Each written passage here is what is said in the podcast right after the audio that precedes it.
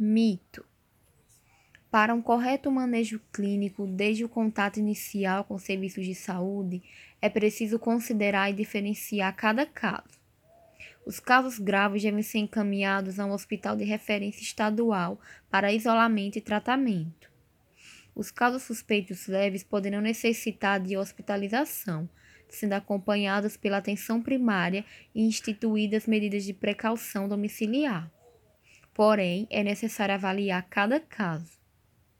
Fonte Ministério da Saúde, 17 de 3 de 2020.